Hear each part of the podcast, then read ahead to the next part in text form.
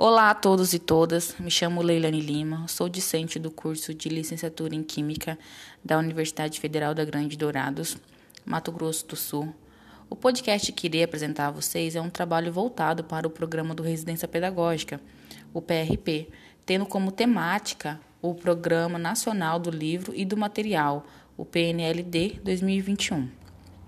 A discussão que trago para vocês após assistir essa mesa redonda é sobre a nova reforma do ensino médio, em específico sobre o ano de 2021 e 2022.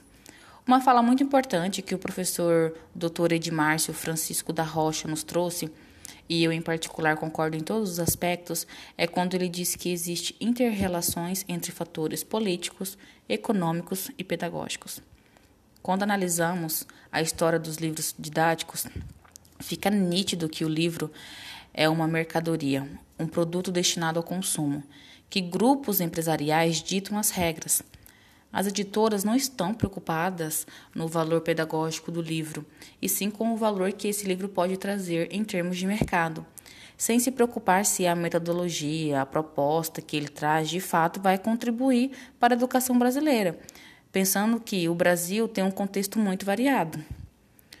É, quando digo que grupos empresariais ditam as regras das políticas educacionais, é porque é um negócio milionário. Eles estão preocupados em alfabetizar as pessoas para poder continuar seguindo o que eles determinam, sem se preocupar em trazer uma aprendizagem reflexiva, formando um trabalhador que tem a sua própria tomada de decisão e não acreditando em tudo que o governo dita como certo.